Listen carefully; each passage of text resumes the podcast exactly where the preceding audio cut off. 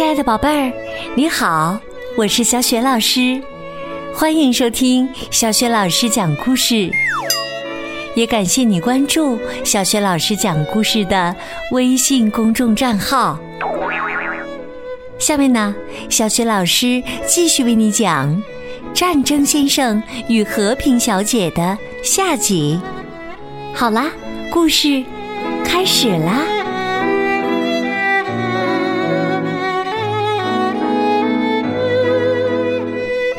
战争先生与和平小姐下集。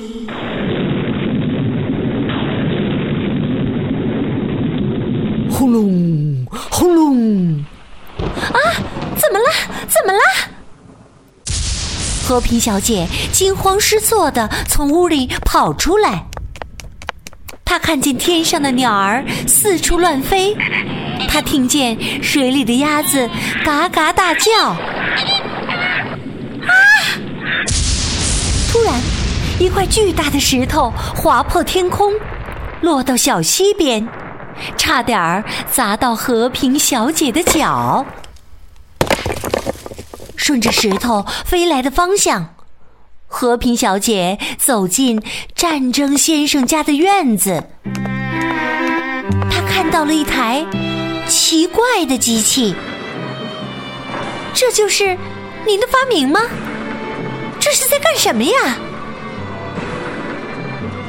战争先生得意洋洋的回答：“我正在进行实弹演习呢，这就是我设计的石头大炮，能在战争中让石头投得更远。”天哪，您不会真发明了这种可怕的东西吧？和平小姐瞪大了眼睛，他的声音很大很大，大的墙上的碎屑都被震下来了。战争先生不知所措了，这是他第一次看到和平小姐生气呢。哼！一阵急促的敲门声。战争先生打开门时，看到的是和平小姐焦急的脸庞。不好了，森林着火了，快要烧到村子里来了。战争先生只是耸了耸肩膀。嗯嗯，可是我不是消防员呢。您可以用您的大炮去灭火呀。战争先生被他逗笑了。哈哈，大炮装满了石头，怎么灭火呀？水可以灭火呀。如果把石头换成水，不就可以把火浇灭了吗？可是今天将军就要来取大炮啊！和平小姐焦急地说：“求您了，我们尽快灭火，一定不会耽搁将军的。”战争先生。调试大炮的时候，和平小姐喊来众人帮忙。他们从战争先生的水井中打水，装进陶罐里面，大炮瞄准火源发射，陶罐落地就碎裂了，罐子里的水浇灭了烈火。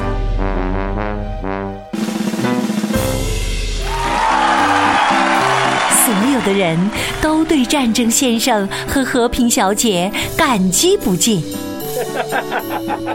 热情的酸奶店老板给战争先生送来了好多菠萝味的酸奶。村长给战争先生颁发了荣誉奖章。战争先生激动万分，不过内心却百感交集。在大家庆祝胜利的欢呼声中，他悄悄地跑回了家。救命啊！听到求救声，正在看书的战争先生腾地站起身，拿起步枪跑过小桥。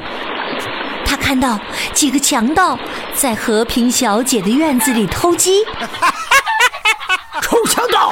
赶快把鸡放下！战争先生大吼着，并朝天空开了一枪。强盗们吓坏了，拔腿就跑。战争先生追了上去，可是被肥大的衣服绊倒了，一头摔进泥坑里。和平小姐被吓到了，可看到战争先生滑稽的样子，又忍不住笑了起来。战争先生从泥坑里爬了起来，也觉得自己的模样挺可笑的。您还好吧？没事儿。没事儿就好。还没等和平小姐说谢谢呢，战争先生就迈着沉重的脚步走回了家。第二天，和平小姐带着鲜花去感谢战争先生。门一开，迎面传来一阵香气。这香气令人非常愉悦。在门口迎接和平小姐的战争先生，身上还系着一块围裙。哈哈，我在做蛋糕呢。自从吃了您送给我的蛋糕，我就爱上了甜食。这会儿啊，正好新鲜出炉，您想尝尝吗？我很乐意。和平小姐第一次走进了战争先生的家，看到金黄色的墙壁，她惊呆了。您新刷了墙壁？是的，这样才跟您给我刷的门廊相配呀。他们俩吃着蛋糕，喝着咖啡，聊得非常愉快。留声机里飘出美妙的音乐。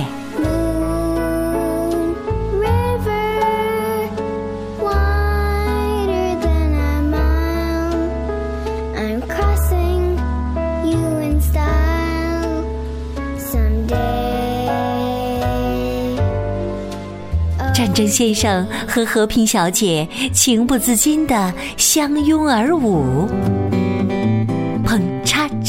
砰叉叉，是优雅的华尔兹。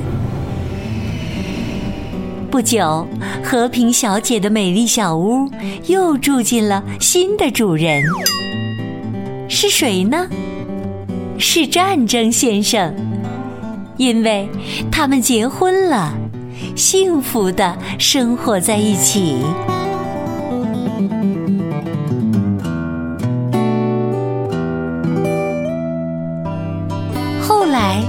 发生了什么呢？战争先生的脾气啊，越来越好了。他再也不会拿着步枪去开门了，更不会无缘无故的大吼大叫了。恰恰相反，和平小姐却爱发脾气了。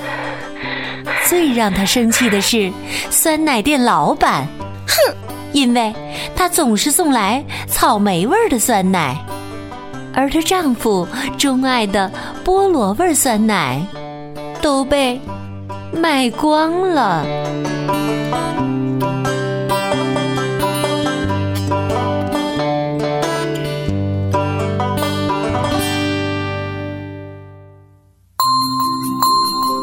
亲爱的宝贝儿。刚刚你听到的是小雪老师为你讲的绘本故事《战争先生与和平小姐》。宝贝儿，你还记得故事当中的战争先生和和平小姐用什么好办法帮助大家灭火的？如果你知道问题的答案，欢迎你通过微信告诉小雪老师和其他的小伙伴儿。小雪老师的微信公众号是小雪老师讲故事，欢迎宝宝宝妈来关注。宝宝宝妈呀，不仅可以阅读到小雪老师的原创教育文章，而且呀，宝贝也可以第一时间听到小雪老师更新的绘本故事。如果喜欢，别忘了转发分享，或者在微信平台页面的底部写留言，点个赞。小雪老师的个人微信号也在微信平台页面当中，可以添加我为微信好朋友。好啦，我们微信上见。